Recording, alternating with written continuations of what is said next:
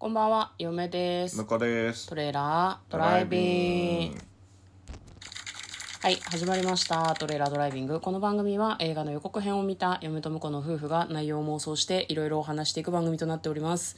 運転中にお送りしているので安全運転でお願いします。はい今日はいつも通り映画の妄想をお届けしたいと思います今日妄想する作品はこちらです。トゥレスリー2023年6月23日公開119分の映画となっております。アメリカの映画ですね。ではまず予告編を復習して内容を妄想していきたいと思います。アメリカの片田舎に住んでいる、えーレスリーという名前の女性。シングルマザーで息子さんがいるんですけれどもある日ですね宝くじでものすごい金額を当てるみたいなのいくらだったのかわからないんだけどね。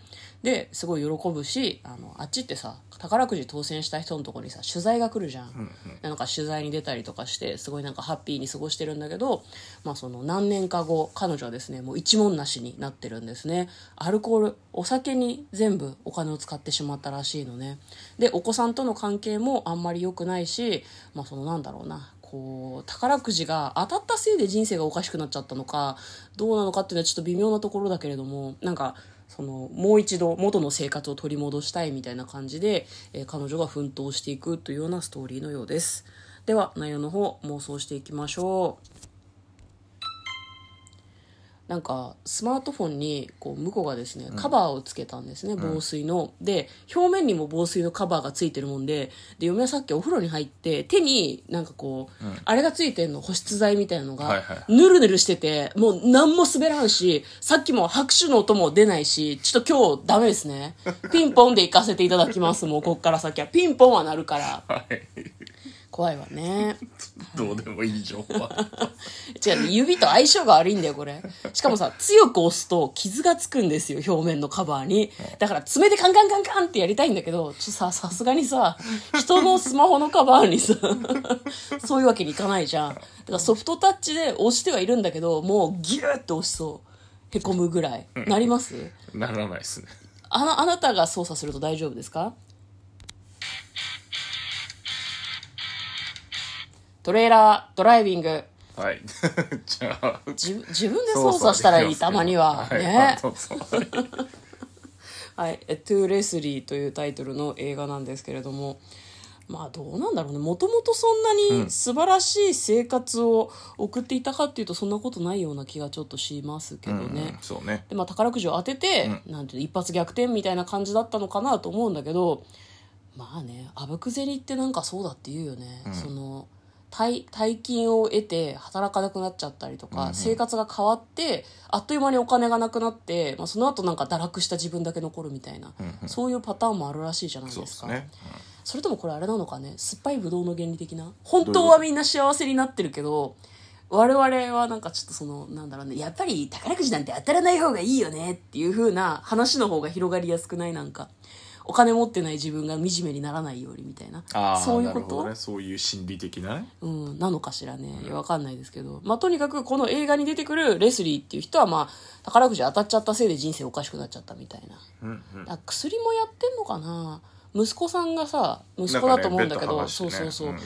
なんか出てきたけど、まあ、あれは酒の瓶が出てきたのか、薬のケースが出てきたのかわからないですけど、なんかがっかりしたみたいなことを言われて、まあ、なんか彼女はやり直したいと思うんだよね。どうやってやり直すんだろうね。酒をやめるみたいなこと？酒をやめ仕事に就くみたいなこと？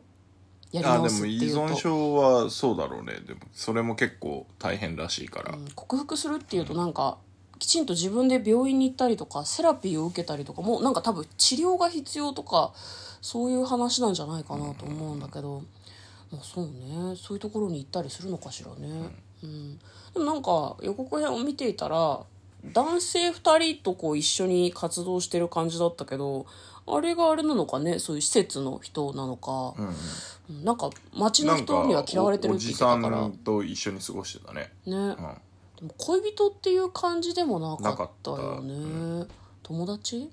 ママ友？ママパ友でパ友みたいな？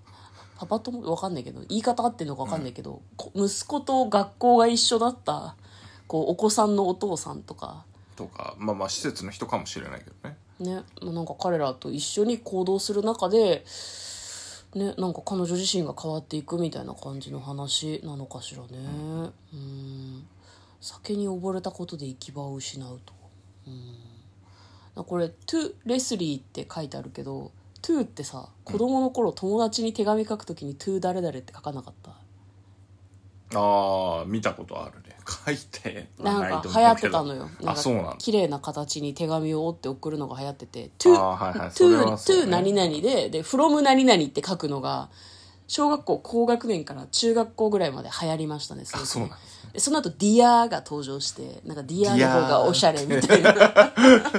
のがあったんですけど書かなかった。まあ男の子あんま書かないもんなの書かしらね。ね。回ってきたりはしてたけど、うんなんか失敗したところさ虫みたいな書き方したりしなかった？何？虫って「ぬ」って書きたくて「ね」って書いちゃったらそこ黒でぐじゅぐじゅぐじゅってしてあー。目つけてなんか失敗した虫みたいにするあそれは知らない。あそう。それは知らないよ。流行ってたんですよ。何でしたっけで？レスリーの話ね。うん。いやなんかどうどう彼女が持ち直していくんだろうなと思うんだけどそんなにこうなんだろう気軽にというか簡単に変わらないだろうから、なんか変わるきっかけを見つけるぐらいのところで映画が終わるんじゃないかなという夢は思うんだけどね。ああそうね。それはそうかもね。うん、なんかぐぐずぐずぐだぐだだった彼女の人生になんかちょちょっといい面出てきたみたいな。ちょっとバイトに受かったとか、うん。今日はうん大丈夫だったみたいな日のことを描いて、まあ、その日だけなんだけどなんかそれがずっと続いていくといいのかなみたいな、うんうんうん。